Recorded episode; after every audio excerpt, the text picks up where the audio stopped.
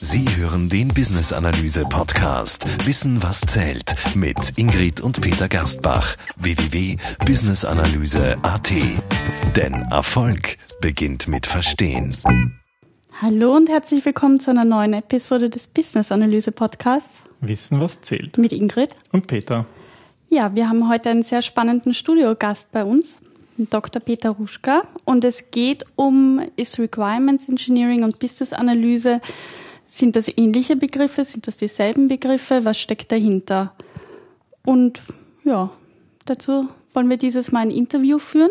Also ich habe zwei Experten, zwei Peters bei mir und die werden jetzt auf Herz und Nieren geprüft. Was sagst du? Ja, würde ich bitten, dich gleich mal vorzustellen. Das wird heute schwierig mit zweimal Peter, aber vielleicht kann man uns an der Stimmlage auseinanderhalten. Ich glaube. Ja, mein Name ist Peter Ruschka. Ich bin gebürtiger Österreicher, in Krems in die Schule gegangen, in Wien Informatik studiert, aber danach sofort ausgewandert ja, nach Aachen, 1000 Kilometer nach Westen, an, den, an die Grenze von Belgien und Niederlande, weil dort gab es ein kleines, aber feines Softwarehaus, die Personalmangel hatten und die jeden Informatiker aus Wien dankbar aufgenommen haben. So kam ich also 1976 äh, weg vom schönen Österreich in unser Nachbarland Deutschland. Aber auch schön. Aber sehr schön. Denn da liegt fein. der ganze Westen, also so Belgien, Frankreich, Holland, Küste, alles direkt vor der Haustür. Alles schnell erreichbar. Alles schnell erreichbar war. Sehr, sehr reizvoll, wenn man damals noch den eisernen Vorhang hier hatte und sehr wenig auskannte. Mhm. Inzwischen ist es ja wesentlich offener geworden. Mhm. Das stimmt, da kann ich mich noch erinnern. In Wien irgendwie, da ist man überall irgendwo angestoßen. Und nach Westen war es halt weit. Mhm. Bis man überhaupt mal über Salzburg hinaus woanders hinkam. Ja, aber dann sind wir eigentlich auch gleich beim Thema. Dich hat es zu einem Softwarehaus verschlagen und dort hast du gleich mit Requirements Engineering begonnen, oder? Äh, nein, nicht wirklich. Äh, wir haben am Anfang sehr viele Programmierprojekte dort gemacht. Aber das Spannende war, ich wollte mich ja nie bewerben. Ich kam mit einem COBOL-Compiler unterm Arm in Aachen an, mhm. Äh, den wir in Wien entwickelt haben. Und mein Job war, den eigentlich zu installieren, zu testen und zu debuggen. Mhm. Äh, ich habe nie vorgehabt, dort zu arbeiten bei dieser Firma. Aber am ersten Abend, gleich als ich ankam, hatte ich abends einen Arbeitsvertrag in der Hand. Okay. Und okay. da stand als Berufsbezeichnung Systemanalytiker drinnen.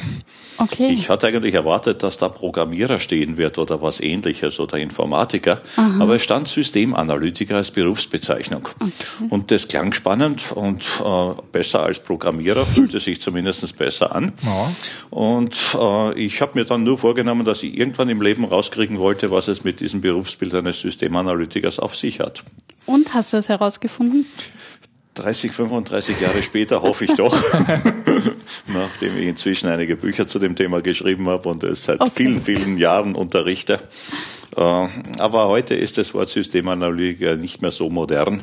Mhm. Heute sagt man ja anders dazu, sagt Business Analyst, sagt Requirements Engineer. Mhm. Aber für meinen Geschmack geht es immer noch ums Gleiche, herauskriegen, was man braucht. Okay. Ja, so ist es, ja. Und wie sieht das bei dir? Wie bist du zur Business Analyse gekommen?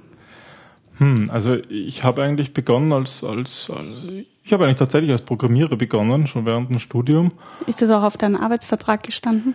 Ähm, nein, also bei meinem ersten war ich dann eigentlich Softwareberater.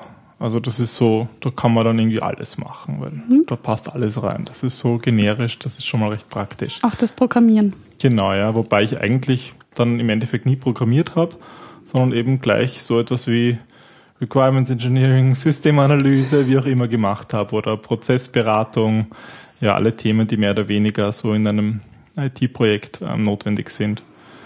Und ja, bei mir war es eigentlich so, dass mich das einfach am meisten interessiert hat. Ich fand das immer spannend zu verstehen, was Leute eigentlich tatsächlich benötigen, weil die Technik ist zwar irgendwie interessant und es ist schön, wenn ich mich da jetzt beim Podcasten auch mit Technik auseinandersetzen kann, aber so im Beruf die ganze Zeit ähm, war das für mich eigentlich bald klar, na, ich will, ich will da, ich will da mehr in diesen kommunikativen Bereich mit Menschen zu tun haben, schauen, was die machen, was die eigentlich brauchen.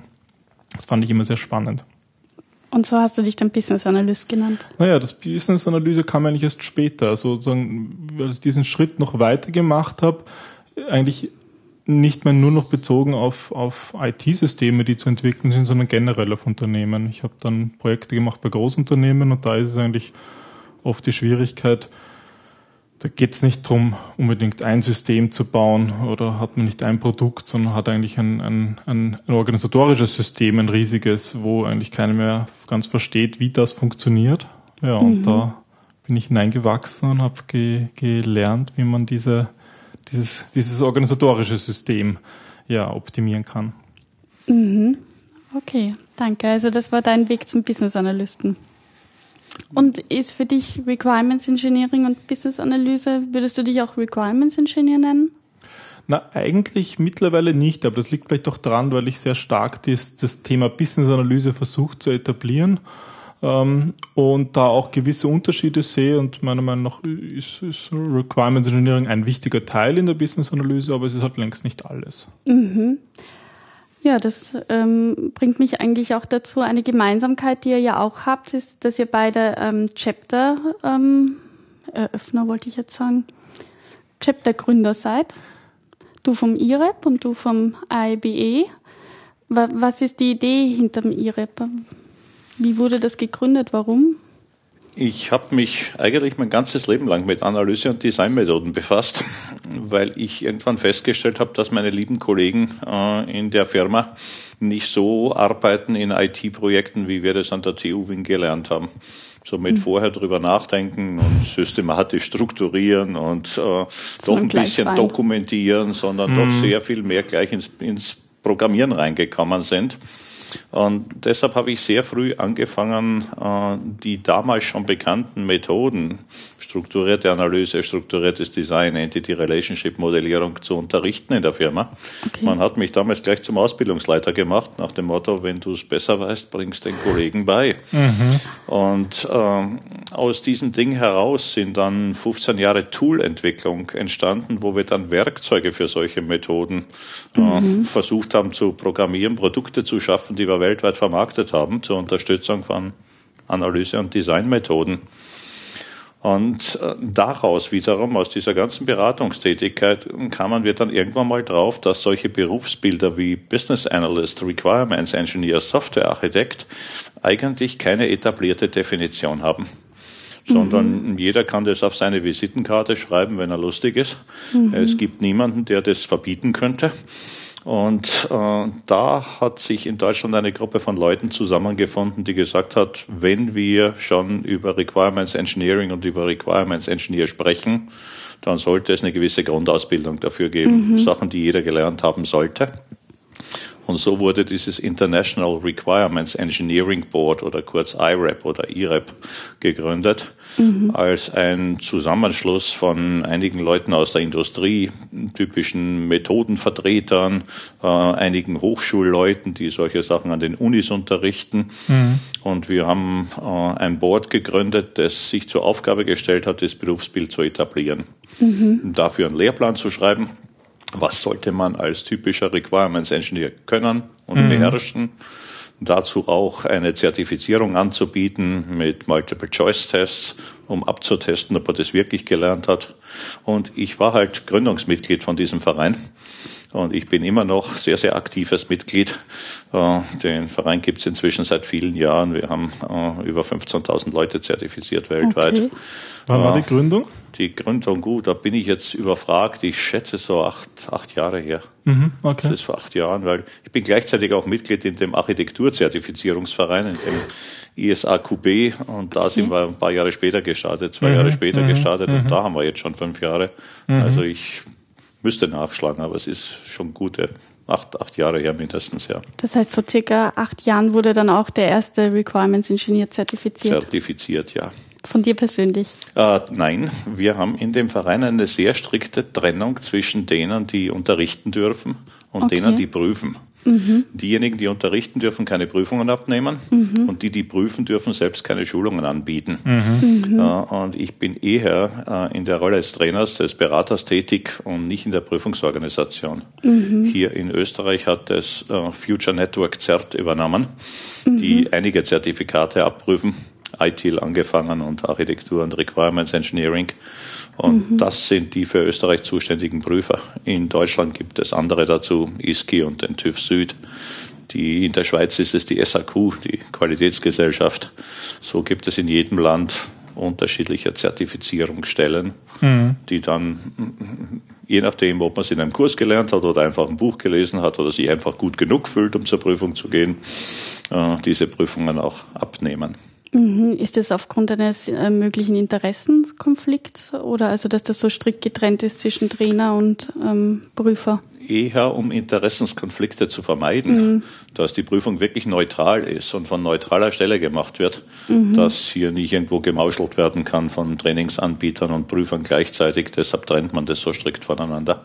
Mhm. Und da ist der Requirements-Verein und auch der Architekturverein ziemlich scharf drauf, das mhm. wirklich neutral zu halten. Mhm. Habt ihr auch so ähm, eine gewisse Anzahl an Stunden, die man absolviert haben muss, also ähm, diesen Praxisnachweis? Oder? Das ist einer der Unterschiede zum äh, IBA. Äh, für die Foundation-Level-Prüfung nein. Okay. Das heißt, es gibt mehrere Ebenen. Äh, die Foundation-Level sind halt die Grundkenntnisse.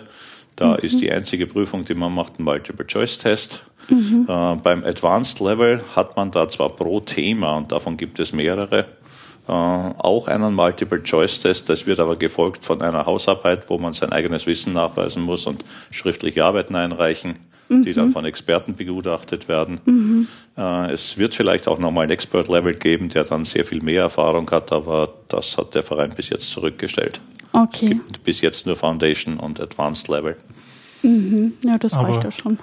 Ausblick, Vision für die Zukunft und daran fehlt es nicht. Daran fehlt es nicht. Äh, es gibt noch viel Interesse an weiteren Modulen, ähnlich wie bei den Testern, die auch einen Grundkurs machen und dann in verschiedenen Richtungen aufbauen können, mhm. als Testmanager oder als Testdurchführender oder als Testplaner.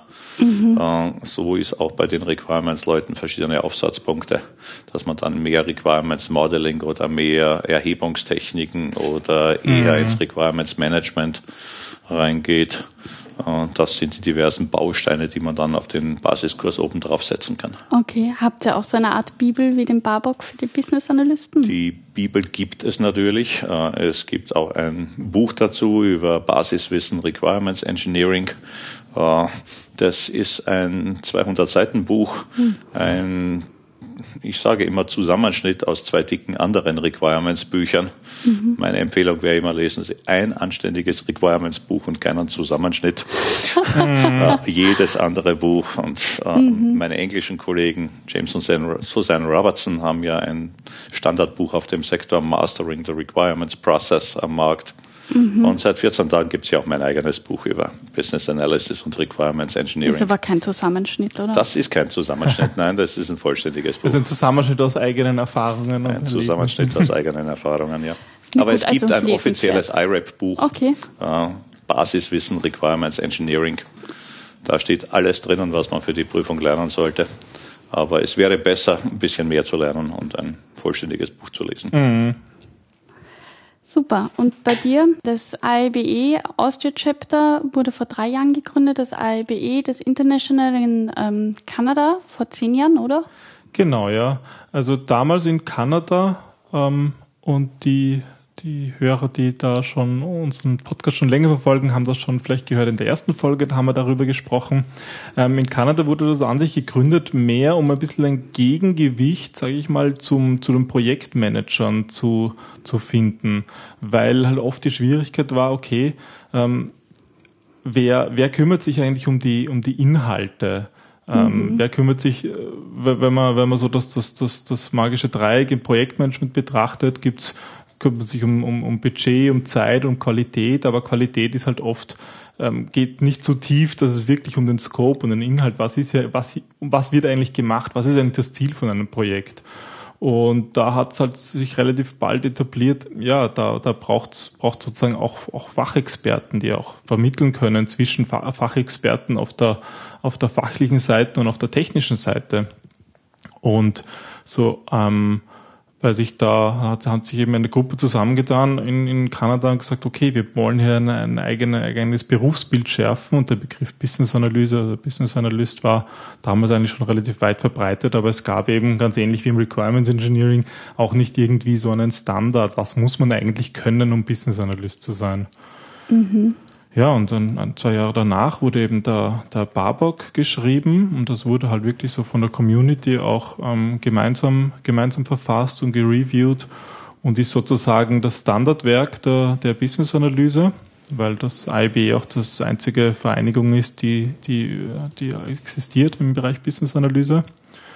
Ja, und kurz darauf gab es dann auch die erste Prüfung zum Certified Business Analysis Professional. Und im Unterschied zu der, zu den IREP-Zertifizierungen sind das wirklich Senior-Zertifikate. Das heißt, um sie machen zu können, und da haben wir auch schon in der, in der Folge zwei ähm, über den, über den CBAP gesprochen, da braucht man auch wirklich Erfahrung, die man nachweisen muss.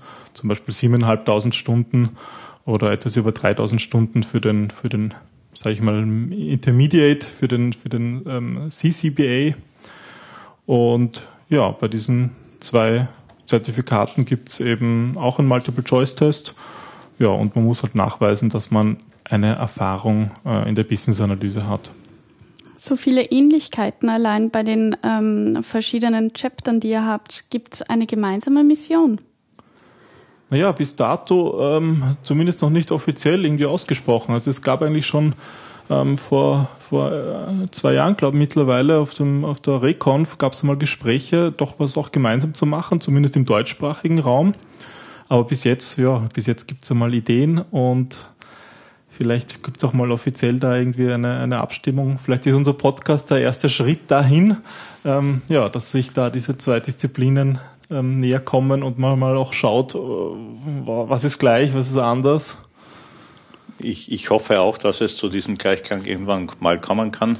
Mhm. Der Vorstand des IRAP hat offiziell Kontakt zu den Kanadiern aufgenommen, zum IBA, und es gab und gibt Gespräche mhm. über gegenseitige Anerkennungen, über Abstimmungen mhm. und ähnliches, die aber noch nicht zum Ende gekommen sind.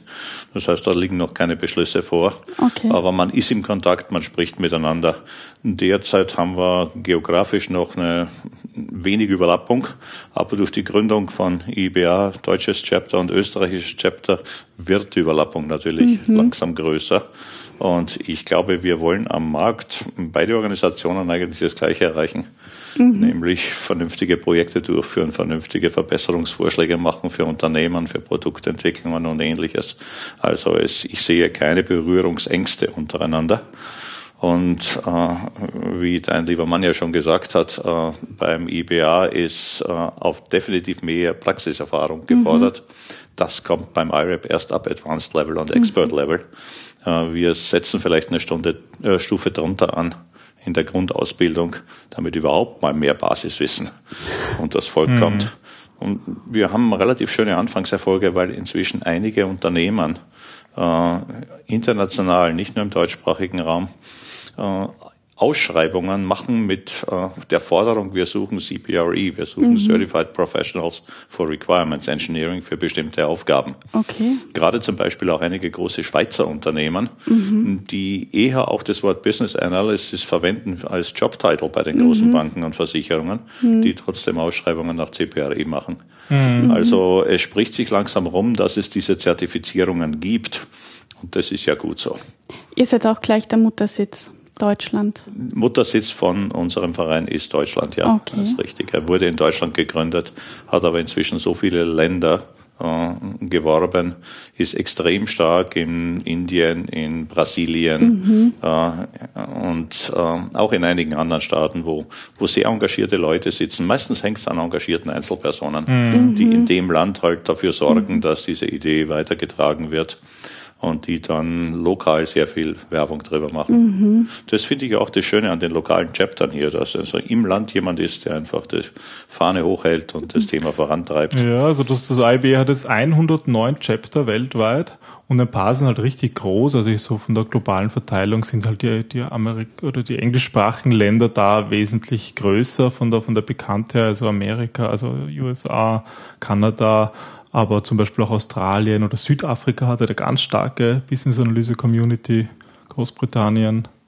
Von Indien weiß ich zum Beispiel eher weniger. Ja, das mhm. hat das IREP relativ stark.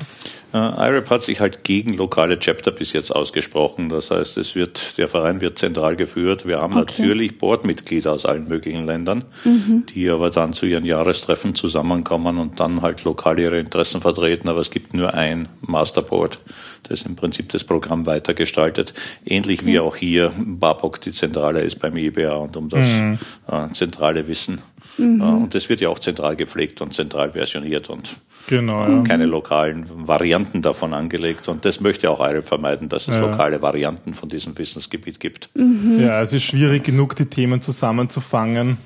Also ich meine, in, dem, in, dem, in der kommenden Babak-Version 3.0 gibt es eigentlich auch ein internationales Team, das das jetzt schreibt und da ist auch ein Europäer dabei. Also der Peter Lefterov, der auch das IB Austria Chapter mitgegründet hat.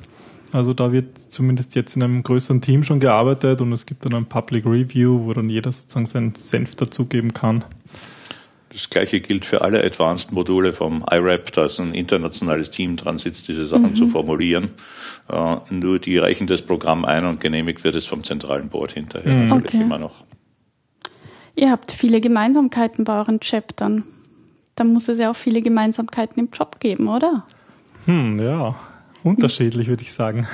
Unterschiedlich. Ähm, wie, wie sind denn ähm, eure Definitionen zu Requirements Engineering versus Business Analyse aus? Also ähm, Peter hat gemeint, dass ähm, in der Schweiz äh, das ähnlich, also Business Analyse wird gleichgesetzt mit Requirements Engineer, wenn ich das richtig verstanden habe.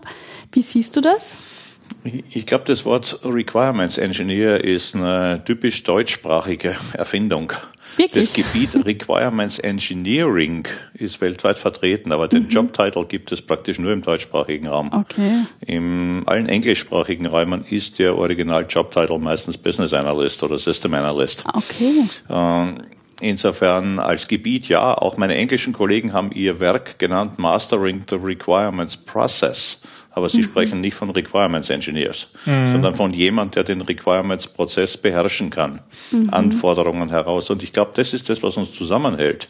Wir reden beide Gruppen über Anforderungen, äh, nur aus unterschiedlicher Ecke kommend unter mhm. Umständen.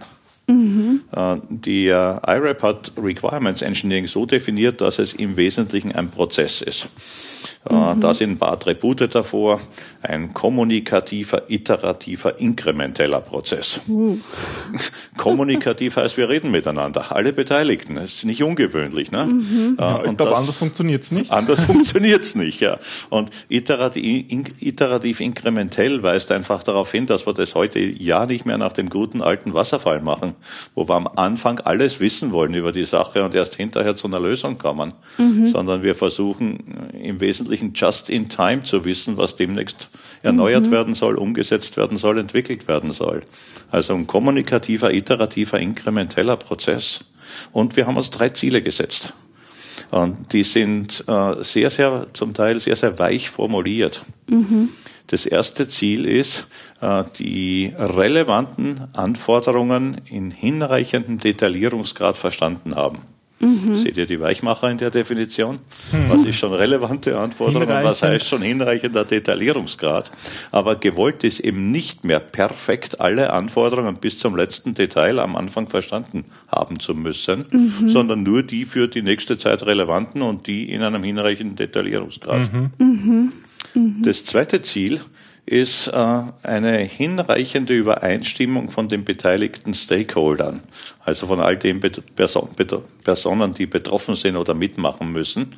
Und auch da gilt wieder hinreichende Übereinstimmung in einer Diktatur.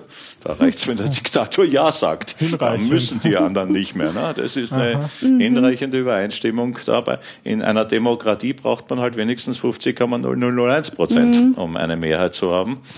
Also auch da ist ein Weichmacher drinnen, aber man möchte natürlich schon Gleichklang aller Beteiligten an einem Projekt Ja, oder einem Vorhaben haben. Irgendjemand wird immer dagegen sein und irgendjemand wird andere Meinungen haben, aber so die hinreichende Übereinstimmung strebt man schon an. Und das dritte Kriterium in der Definition ist noch einfacher. Man sollte die Ergebnisse nach dem Hausstandard definiert haben. Nicht hinreichend. Wenn es keinen Hausstandard gibt, ist jede Nicht-Dokumentation auch gültig. Also, aber wenn jemand einen Standard hat, wie er Pflichtenhefte, Lastenhefte oder Geschäftsprozesse dokumentiert, dann soll man sich natürlich nach dem Hausstandard halten. Also, ich glaube, die drei Ziele, die man anstrebt, sind ziemlich offensichtlich und selbstverständlich. Gibt es bei der Business-Analyse auch drei Ziele oder? Naja, da ist es eigentlich so, dass die bei der Definition eben schon ein bisschen eine Unterscheidung gemacht wird. Also da kommt auch der Begriff Requirements gar nicht vor, denn es geht eigentlich darum, das Betrachtungsobjekt sind Unternehmen. Das heißt, es geht darum, Unternehmen zu verstehen, deren, deren Wirkungsweise, deren Funktion ähm, und dann Lösungen zu empfehlen, die dem Unternehmen helfen, ihre Ziele zu erreichen. Also es ist eine, von der Definition her glaubt man zuerst einmal gar nicht, dass das so viel damit zu tun hat.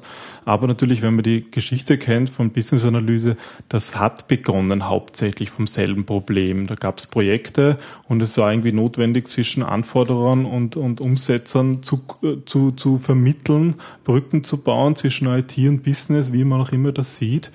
Und aber über die, über die Zeit und in Babak 2.0 wurde eben diese Definition geschaffen ähm, und zeigt eben, es geht eigentlich um das Unternehmen zu verbessern, das Unternehmen zu verbessern. Da, dafür muss man es verstehen und dann kann man Lösungen empfehlen, die von irgendwelchen Technikern zum Beispiel oder von äh, Organisationsexperten äh, sozusagen vorgeschlagen werden und der Business Analyst schaut, okay, passt das zu den Anforderungen, passt das, kann man, können wir damit unsere Ziele erreichen und versucht das, das zusammen zu, zu, zu führen.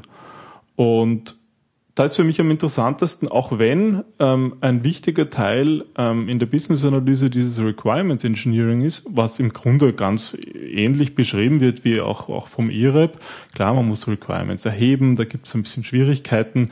Ähm, man, man sollte sie dann dokumentieren, man sollte sie analysieren, passen sie zusammen, gibt Widersprüche. Man muss sie kommunizieren an die Stakeholder zurück, ob es eh das ist, was sie ursprünglich wollten oder ob man vielleicht dann draufkommt. Das ist, da gibt es eigentlich absolute Überlappungen.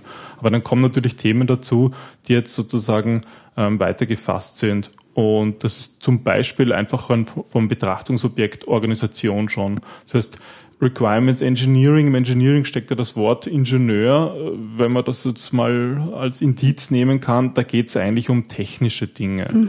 Natürlich darf auch ein Requirements Engineer nicht, ähm, nicht technische Dinge außer Acht lassen, weil äh, das ist, glaube ich, dieselbe Problematik. Aber Business Analyse geht es genauso stark um Prozessveränderungen, kann es um organisatorische Veränderungen gehen. Es geht ja nicht darum, dass das Unternehmen seine Ziele erreichen kann. Und per se steht er nicht fest, dass ein, dass das jetzt ein IT-System sein muss. Und wenn eine, eine Firma äh, nicht die Information am richtigen Ort hat, kann es einfach sein, die brauchen vielleicht eine Restrukturierung und die sollten vielleicht die Abteilungen, die viel miteinander zu tun haben, äh, zusammensetzen, dass die irgendwie in einem Zimmer sitzen oder irgendwie von den Führungskräften äh, so nah zusammen sind, dass da einfach die Kommunikation verbessert wird. Da braucht man überhaupt kein IT-System. Auch wenn vielleicht, wenn so, wenn, die, wenn ein, ein, ein Hardcore ähm, Techniker hört, naja, Kommunikation verbessern, naja, da haben wir vielleicht jetzt ein Wiki, ein Enterprise-Wiki oder ein Dokumentenmanagementsystem. Nein, nein, nein, nein. Also es geht ja mal darum, das Problem zu verstehen. Und das, und das ist halt auch alles Business-Analyse zu verstehen. Gut, was ist das, was ist das Problem? Was gilt es eigentlich zu lösen?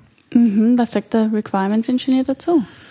Ich glaube, was Peter gerade gesagt hat, äh, greift die typischen Vorurteile dieser beiden Berufsbezeichnungen auf. Okay. Äh, um es brutal zu sagen, Requirements Engineering, wegen dem Wort Engineering wird immer in die IT gesteckt und Business Analysis, weil das Wort Business drinnen ist, wird immer ins Geschäft gesteckt.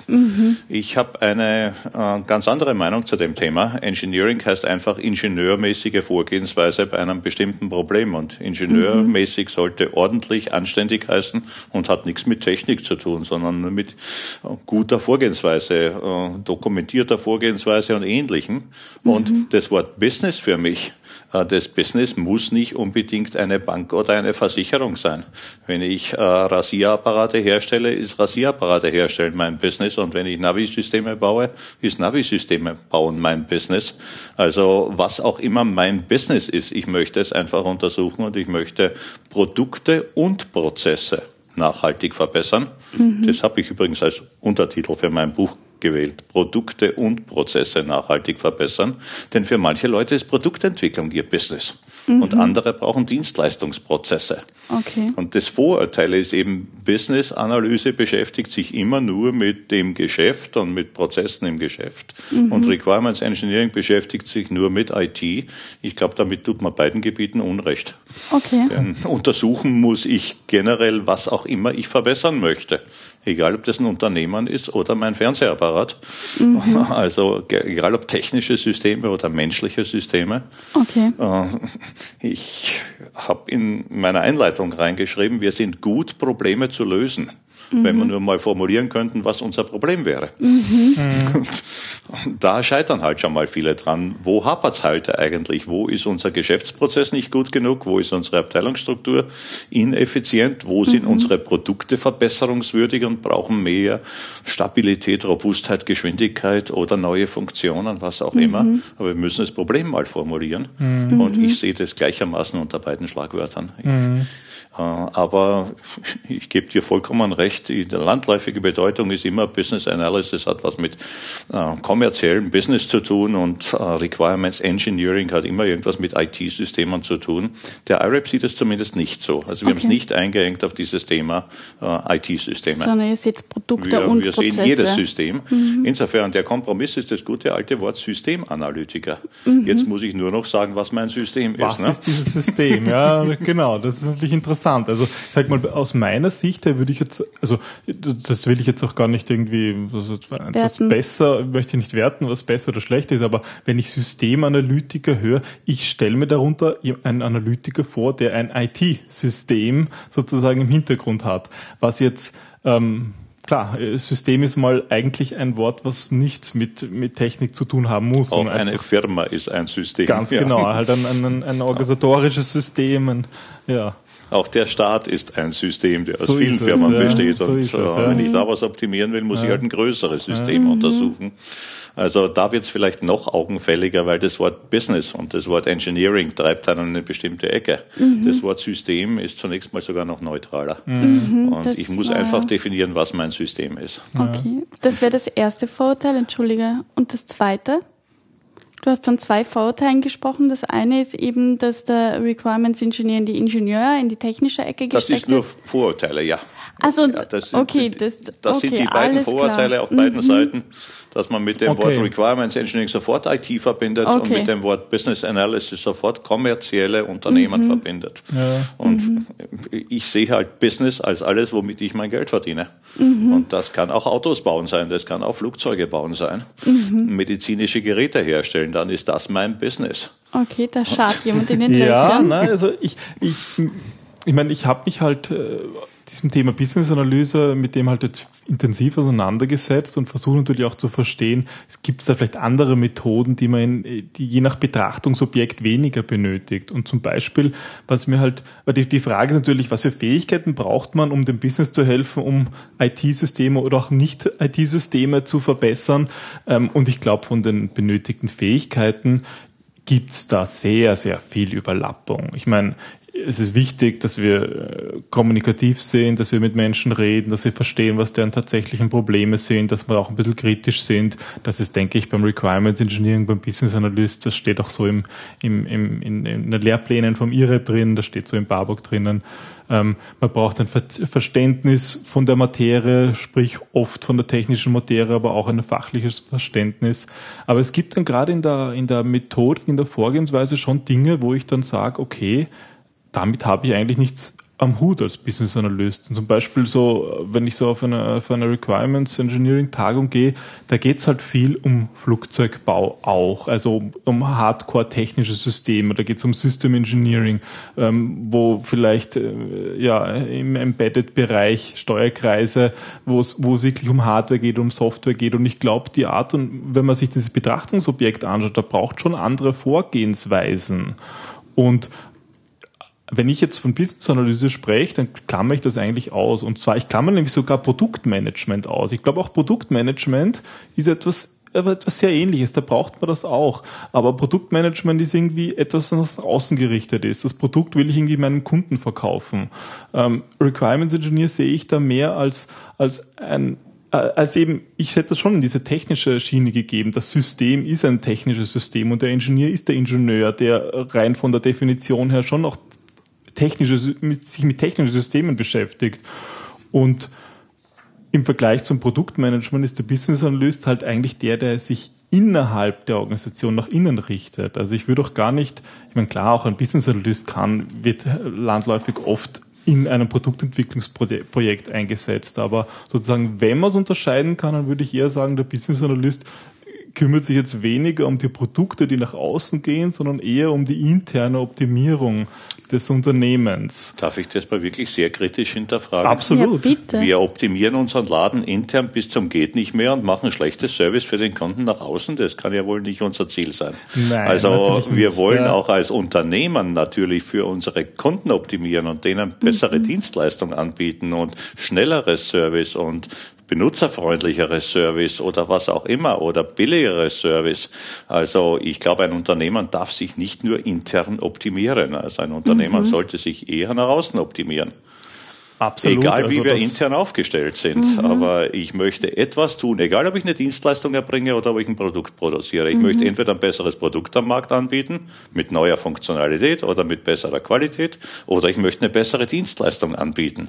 Und das in unsere heutigen Unternehmen manchmal nicht unbedingt auf einem kundenfreundlichen Weg. Wenn ich mir alles zu Hause selber ausdrucken muss und alles im Automaten machen muss und keinen Ansprechpartner mehr habe, dann ist es zwar effizienter, spart Geld, ist aber nicht unbedingt kundenfreundlich. Also diese Dienstleistungswüste oder Servicewüste, die sehr oft beklagt wird, vielleicht ist es ein, ein Indikator dafür, dass Unternehmen halt nur bestimmte Ziele optimieren. Immer weniger Personal, immer billigere Kosten, aber das Ganze geht zu Lasten dessen, was sie am Markt eigentlich anbieten. Und äh, ich würde mir halt gerne alle Qualitäten anschauen und einen fairen Abgleich machen, denn ich glaube, heute sind Unternehmen manchmal auch erfolgreich, wenn sie intern weniger effizient und dafür kundenfreundlicher sind, weil sie damit jede Menge Kunden gewinnen. Also Fall, diese ja. Qualitäten muss ich sehr wohl gegeneinander abwägen. Was will ich eigentlich optimieren und wo will ich optimieren? Und im Requirements-Bereich nennen wir das nicht funktionale Anforderungen oder Qualitätsanforderungen. Es geht nicht nur darum, bessere Funktionalität zu haben.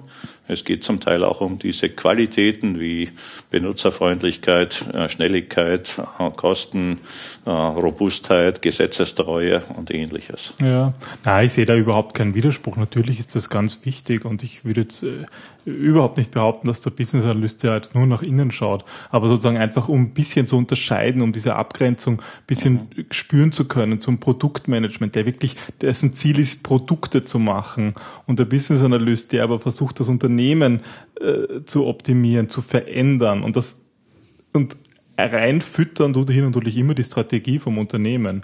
Die braucht der Business Analyst, um arbeiten zu können. Die Unternehmensziele, ja, und die sind hoffentlich äh, kundenorientiert, aber die kommen sozusagen, das ist sozusagen Input in diesen Prozess. Ähm, und dann kann man schauen, okay, wie kann man diese Ziele erreichen? Und wenn natürlich ein Ziel ist, wir wollen äh, Serviceführer werden, naja, dann schaut die Business-Analyse anders aus, als wenn es heißt, wir wollen die besten Produkte machen. Ähm, oder wir haben einfach ein Kostenproblem, lass uns dieses Kostenproblem intern lösen. Das wäre sozusagen, können alles drei valide Fragestellungen sein an die Business-Analyse, die dann da zu beantworten sind, aber eben in dem Rahmen und die Stakeholders natürlich von außen sehr wohl möglich. Ja. Aber da meine Ursprungsfeststellung war eigentlich mehr, okay, was braucht es für unterschiedliche Fähigkeiten? Und wenn ich mir zum Beispiel ähm, Requirements Engineering anschaue, wie es funktioniert im Automobilbereich oder im Flugzeugbau, dann werden da ähm, Methoden gelehrt und umgesetzt und da werden Werkzeuge eingesetzt, die in der Business-Analyse absolut unbrauchbar sind. Und ich würde sogar oft sagen, dass, man, dass ich vielen von den Methoden, die da notwendig sind, sind eigentlich eine, eine Anti-Empfehlung in der Bereich der Business-Analyse. Und genau da finde ich es interessant, dann anzuschauen, okay, was, worum geht es eigentlich, was wollen wir erreichen und ist es, ist es wichtig, diese Dinge zu unterscheiden? Auf den Punkt würde ich später gerne nochmal sehr viel mehr eingehen, weil ich bin nicht der Meinung, dass unsere Methoden und unsere Werkzeuge oder Hilfsmittel so unterschiedlich sein sollten. Mhm. Wo ich dir mhm. recht gebe, ist, dass natürlich jemand, der in einer technischen Domäne Analyse macht, diese Domäne verstehen muss. Ich mhm. kann keine Flugzeuge optimieren, ohne dass ich irgendwas mhm. über Flugzeuge weiß. Das gleiche gilt aber auch in der kommerziellen Domäne. Ich kann keine Bank optimieren, wenn ich die Bank nicht verstehe mhm. oder, die, oder die Behörde nicht verstehe. Also ich brauche auf jeden Fall Domänenkenntnisse, um meinen Job gut zu machen. Und äh, nur, dass die Domänen sehr mhm. unterschiedlich sind. Und da kann es durchaus sein, dass jemand, der in klassischer Business Analysis in Geschäften sehr, sehr gut zu Hause ist, natürlich in technischen Domänen scheitert. Mhm. Äh, das ist aber nur diese Domänenspezifikation. Okay. Äh, ich muss halt einfach die Domäne, in der ich arbeite, verstehen. Okay, also du mhm. siehst sozusagen als die Domäne mehr das, das Betrachtungsobjekt. Und wenn meine Domäne Flugzeugbau ist, naja, dann... Dann ist das dann, das System, mhm, das ich mhm. optimieren möchte. Und das kann ich natürlich nicht ohne ohne die Historie zu kennen und die Ziele zu kennen und zu wissen, was man da unter Umständen optimieren kann. Mhm. mhm. Aber genauso wird ein guter Analytiker aus dem Bereich Flugzeugbau scheitern, wenn er in eine Versicherung reingesetzt mhm. wird und keine Ahnung hat von den europäischen Regularien und den heutigen mhm. Vorgehensweisen in der Versicherung. Mhm. Also Domänenkenntnisse generell, egal in welcher Domäne ich arbeite, sind Grundvoraussetzungen für einen guten Analytiker. Okay. Hm. Obwohl ja. ich das gleich zurückziehen möchte. ich wollte mich gerade ja, entgegen. Äh, wir, wir haben im IRAP festgehalten, Domänenkenntnisse sind hilfreich, aber nicht unbedingt notwendig. Aha. Unter okay. Umständen reichen auch die anderen Kenntnisse, nämlich wie gehe ich mit meinen Stakeholdern um, wie, wie kann ich diese Information herauskitzeln. Mhm. Das heißt, wenn ich gut moderieren kann, wenn ich gut mit Menschen umgehen kann, wenn ich gut strukturieren und abstrahieren mhm. kann, schaffe ich die Arbeit auch. Okay. Aber ich tue mir wesentlich leichter, wenn ich die Domäne verstehe, okay. mhm. als wenn ich in der Domäne ein absoluter Neuling bin. Mhm. Insofern mal gesagt, Domänenkenntnisse helfen, sind aber nicht unbedingt Voraussetzung. Und ich bin Musterbeispiel dafür. Ich habe in Domänen gearbeitet, von denen ich am Anfang keine Ahnung hatte. Mhm. Eisenbahnsicherheit. Aber ich habe immer gesagt, ich habe den schwarzen Gürtel im Modellieren. Wenn ich die richtigen Fragen stelle und mhm. die richtigen Leute am Tisch habe, mhm. dann kriege ich das heraus und dann kann man das System schon analysieren. Ja. Aber es hilft schon, die Domäne zu kennen. Ja, definitiv. Ich denke, es hat beides seine Vor- und Nachteile. Was ich halt oft auch erlebe, ist, dass wenn, wenn wenn Menschen sehr lang in einer Domäne drinnen sind, dann werden sie natürlich auch blind irgendwie. Und diese, diese Scheuklappendenken setzt dann einfach ein. Hingegen, und es werden einfach, ja, ausgetretene Pfade einfach ohne zu nachzudenken einfach wieder gegangen.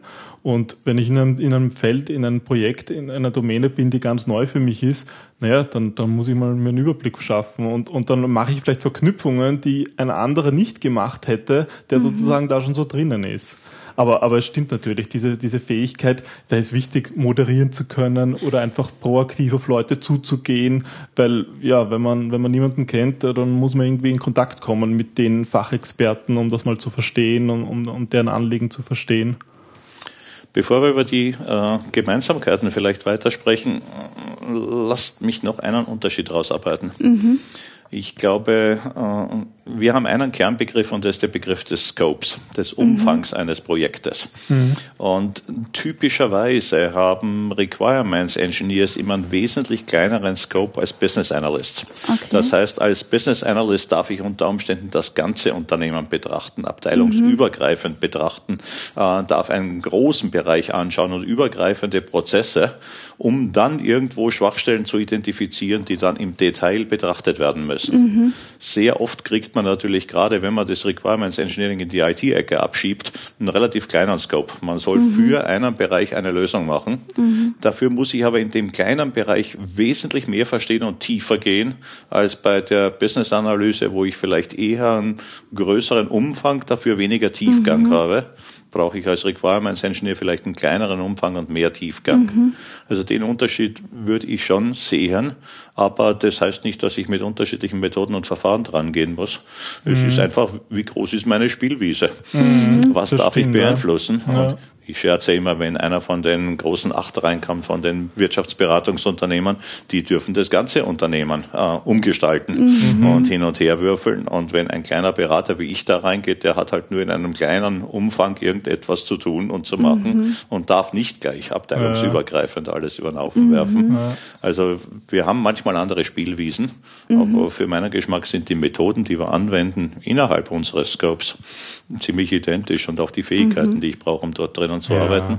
Ich muss nur, wenn ich den IT-Leuten halt was vorgeben möchte, unter Umständen wesentlich präziser werden, mhm. genauer werden. Und ich kann im Business Analysis vielleicht eher schon mal über Strategien reden und die Ausarbeitung jemand anderem überlassen. Mhm. Zum ja. Beispiel Requirements Engineers. Mhm. Ja, vielleicht ist das das Bild, mit dem, das gefällt mir eigentlich auch gut, einfach auch diese, diese, das verwendest diese du auch immer, ja. ja. weil zum Beispiel ich aktuell arbeite in einem Projekt, ähm, als Business Analyst oder Lead Business Analyst heißt das in dem Unternehmen und habe dort ein Team an Requirements Engineers, Systemanalysten, egal wie, die sozusagen für ihren Bereich, für ihren technischen Bereich eigentlich zuständig sind.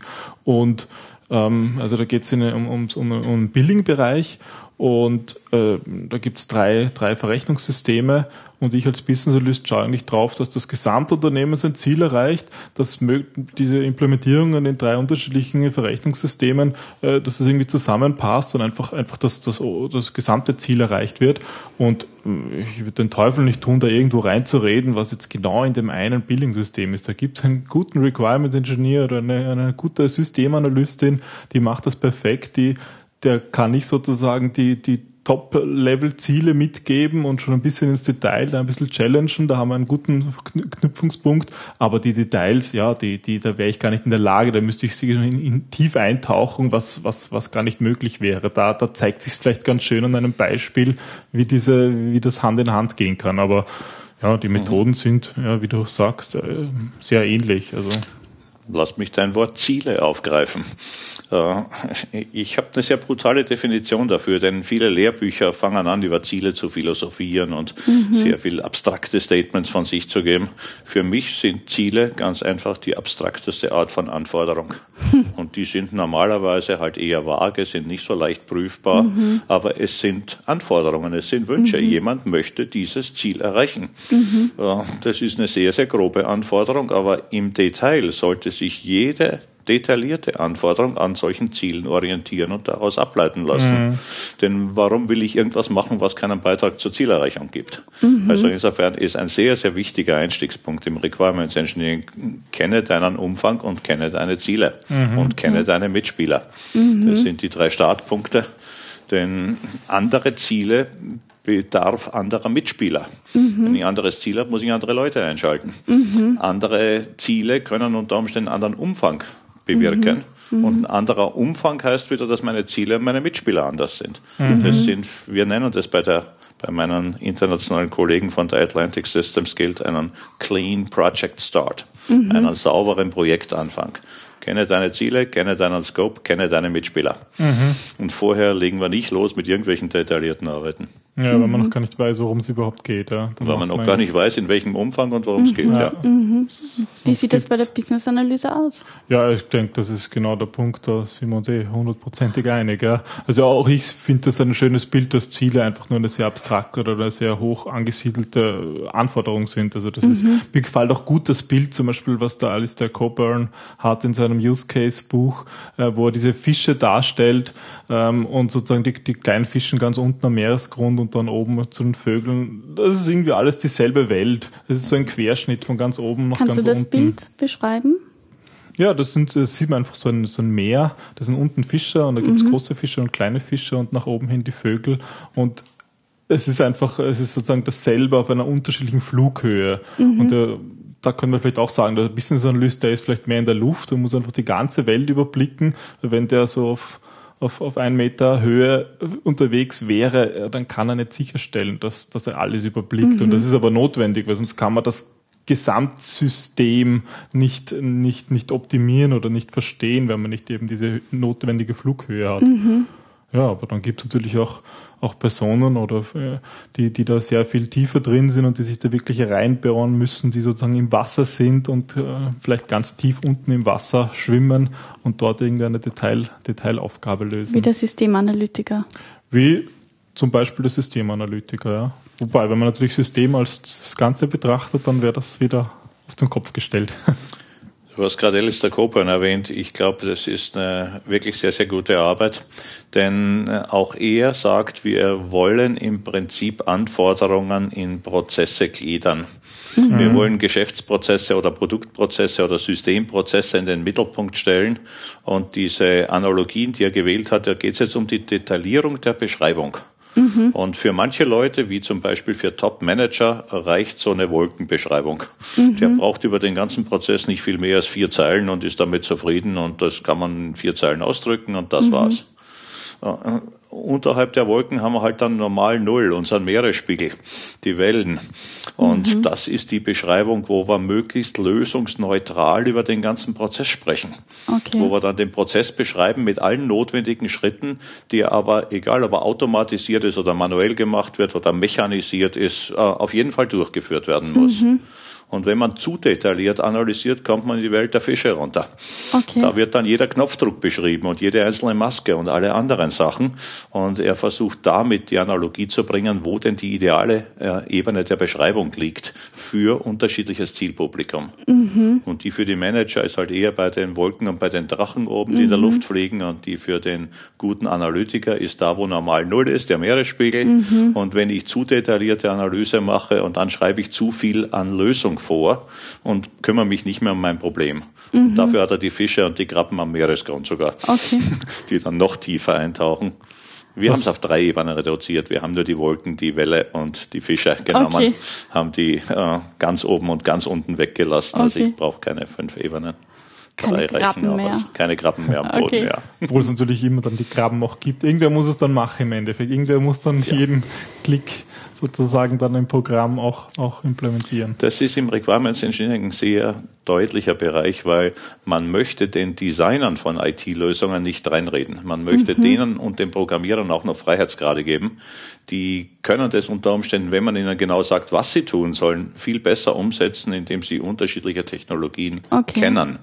Also deshalb bitte den Designern das nicht unbedingt alles detailliertest vorgeben, sondern nur schildern, was man haben möchte. Mhm. Und dann haben die vielleicht gute Ideen, wie man es denn lösen könnte. Also eine möglichst präzise Anforderung. Eine möglichst präzise Anforderung. Mhm. Wobei, das ist im Babok und wird auch immer über Lösungen gesprochen. Wir versuchen im Requirements Engineering Bereich dann die fachlichen und die technischen Lösungen zu unterscheiden.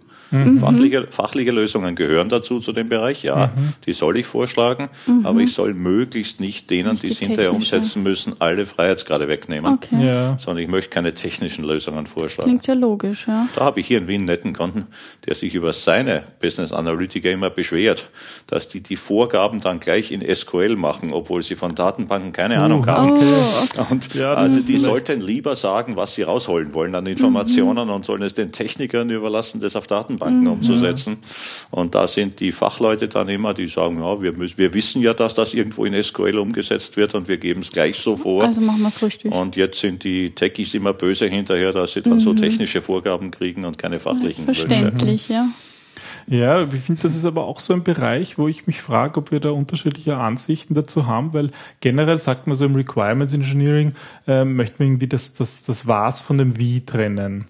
Und ich denke, das ist ja prinzipiell eh einleuchtet und würde ich auch sehen, weil wenn ich sozusagen da die, die eben die, die SQL-Statements schon vorgebe, dann, dann äh, mache ich eine implizite Vorannahme auch über das System und das ist besser, vielleicht über nicht funktionale Anforderungen in diese Richtung zu gehen. Mhm. Was muss denn ähm, zum Beispiel mein, mein System für Qualitätskriterien erfüllen, um ähm, ja, damit, damit, damit ich sozusagen meine, meine Ziele eben erreiche. Ähm, aber dieses im, im, im Barbau kommt der Begriff Lösung viel prominenter vor. Und es ist ja sogar so, dass, dass die Definition schon enthält von Business Analyse, dass Lösungen empfohlen werden. Das, das, deswegen sind auch so Bereiche drinnen, wie zum Beispiel ein Business Case machen, ähm, auch diese, diese Enterprise-Analyse eben stark äh, eben zu schauen, okay, was, was, was, was, was macht eigentlich das Unternehmen? Ähm, das, da, da, da, gibt es aber auch doch ein, ein, ein, ein, ja, vielleicht ein Widerspruch. Wie weit geht dieses Lösungsdesign? Mhm. Und äh, ich glaube, wenn ich von Business Analyst von Design spreche, dann spreche ich nicht unbedingt von einem technischen Design, also jetzt im Sinne vielleicht eines, eines Pflichtenheftes, ähm, wo ich genau sage, okay, ich mache diese Datenbank.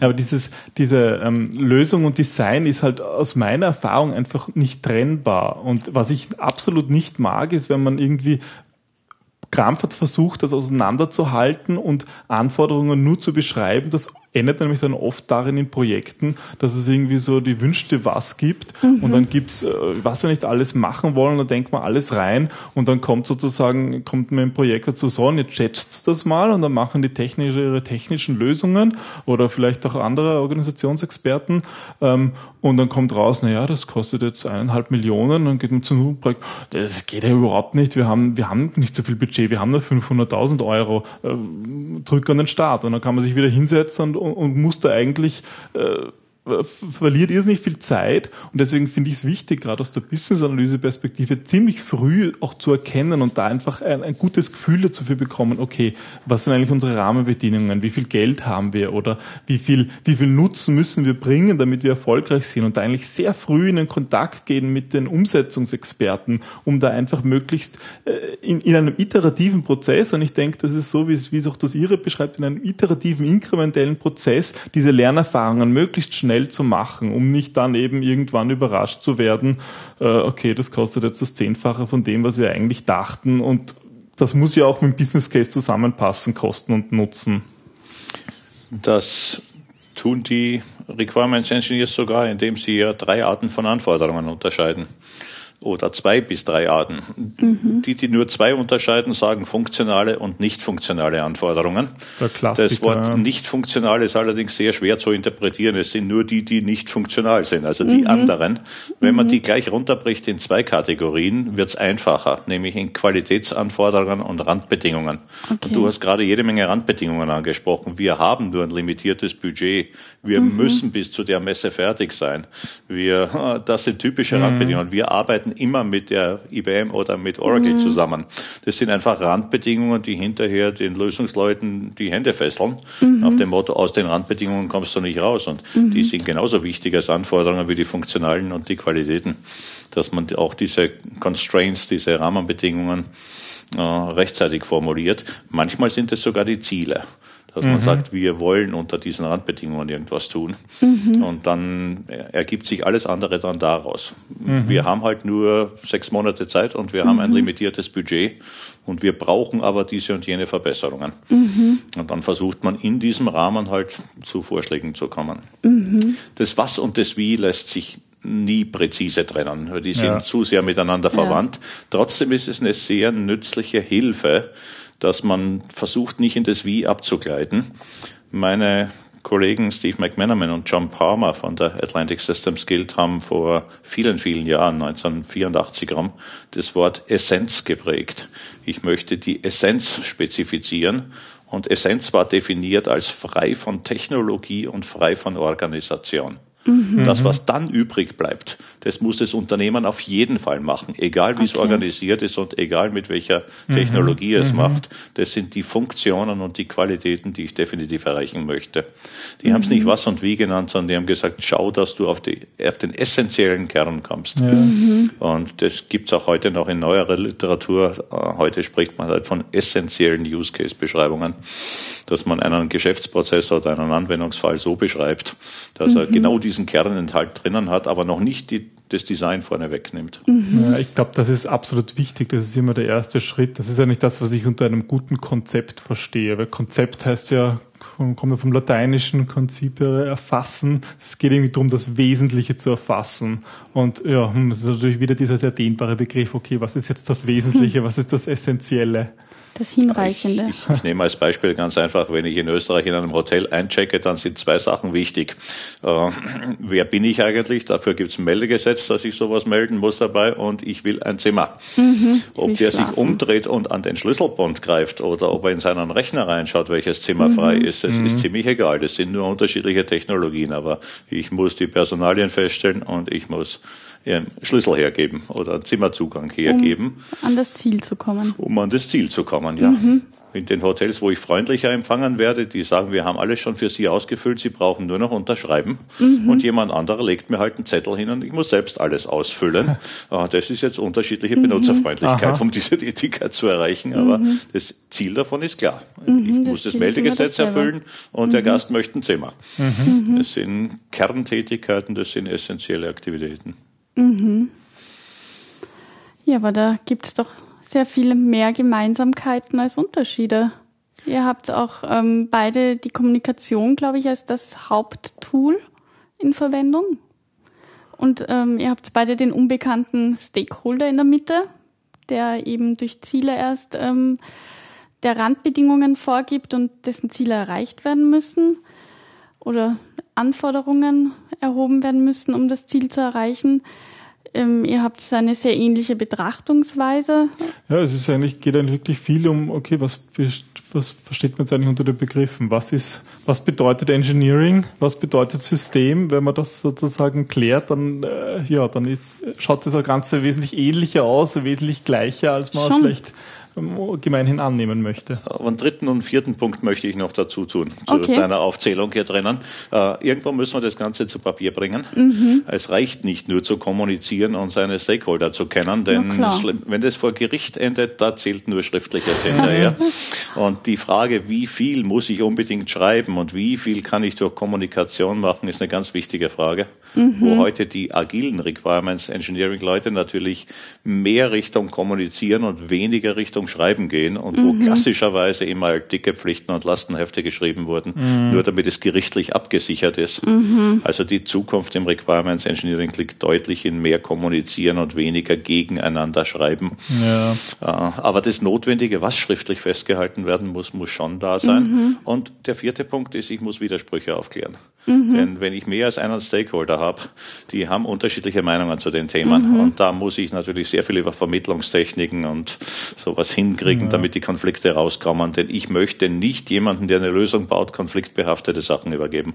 Mhm. Also die, müssen, die Konflikte müssen vorher aufgelöst sein, bevor ich jemanden in die Lösung übertrage. Ganz ja, das genau. ist ja auch das zweite Ziel beim Requirements Engineering. Ja. Die hinreichende Den Übereinstimmung, hinreichende Übereinstimmung von ja. Stakeholdern. Also wie gesagt, wenn ich einen Diktator habe, ist die leicht zu kriegen. Ja. Den gibt es meistens doch immer irgendwo. Ja. Ja, hast du noch was da zuzufügen? Nein, eigentlich aus meiner Sicht nicht. Ich fand es sehr spannend bis jetzt dazu, da mal ja, genauer hinzuschauen. Ähm, das eine, der eine Punkt, ähm, der mir noch einfällt, den du vorher angesprochen hast, das waren ja die unterschiedlichen Methoden. Also die sind ja dann doch widersprüchlich. Ich glaube nicht. Denn da streiten wir selbst im Requirements Engineering Bereich, ob wir im klassischen Requirements Engineering und im agilen Requirements Engineering unterschiedliche Methoden haben. Okay. Ich sage, wir müssen die gleichen Tätigkeiten machen. Ich muss Anforderungen herauskitzeln aus Leuten, ich muss sie mhm. äh, niederschreiben, ich muss sie prüfen. Nur dass wir es heute sehr viel mehr mit Kärtchen an der Wand machen und mit, mit mehr Gesprächsrunden und dass wir früher sehr viel mehr geschrieben haben, mhm. sehr viel mehr formale Sätze, die also mhm. dann geprüft werden konnten. Also der Stil der Dokumentation ändert sich, der Stil des Umgangs miteinander. Mhm. Die wesentlichen Methoden, äh, herauskitzeln, niederschreiben, prüfen und verwalten im Laufe der Zeit, die sind gleich geblieben. Mhm. Aber durch neuere Methodiken kommen halt andere Stilvorschriften rein. Mhm. Geht aber wieder nicht, wenn ich nicht an einem Arbeitsort bin, mhm. wenn ich zwischen Wien und Paris und Indien äh, gemeinsam arbeiten muss mhm. und doch ein bisschen mehr schreiben, als wenn alle hier in Wien mhm. sitzen. Aber ich glaube auch die Werkzeuge und die Hilfsmittel und die Methoden sind sehr, sehr ähnlich, mhm. mit denen wir rangehen. Ja, ich meine, wichtig ist natürlich, dass sie passend sind für das entsprechende Umfeld. Und eben, ja, wenn es verteilte Teams gibt, dann schaut das möglicherweise anders auch, obwohl das natürlich viel auch von der, von der Entwicklung äh, hineinspielt, was ist technisch möglich. Also ich meine, heute mit, mit, mit Videocalls und so, die einfach auch günstig genug sind, dass sie jeder machen kann, ist natürlich auch wieder ein bisschen was anderes. Also da gibt es ja auch schon agile Teams, die halt über ja, eben die über, über, über, Video-Walls und so einfach so miteinander gut kommunizieren kann, ohne dass sie im selben Raum sitzen.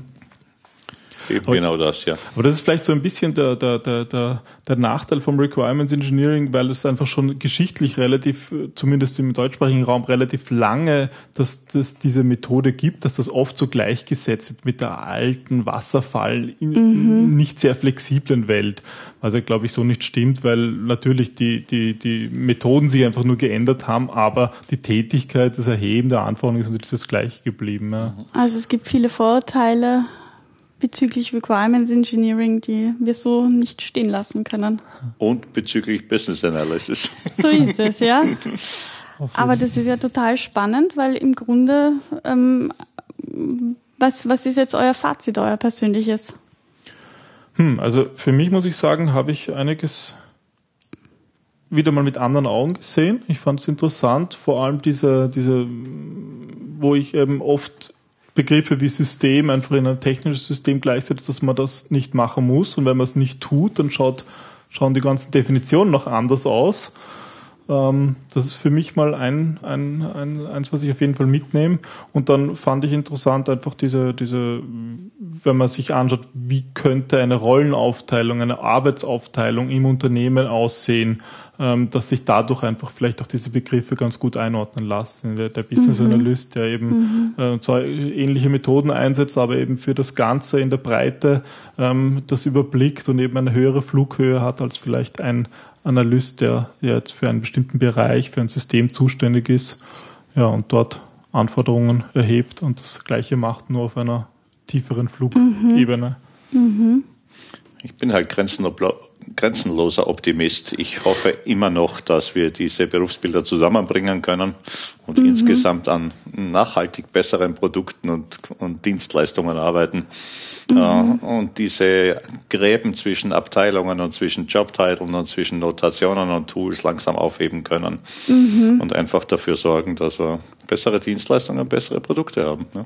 Das sehe ich auch so. Es ist ja das gemeinsame große Ziel, dem Unternehmen zu nützen und für das Unternehmen die, die richtige Lösung zu finden und die umzusetzen.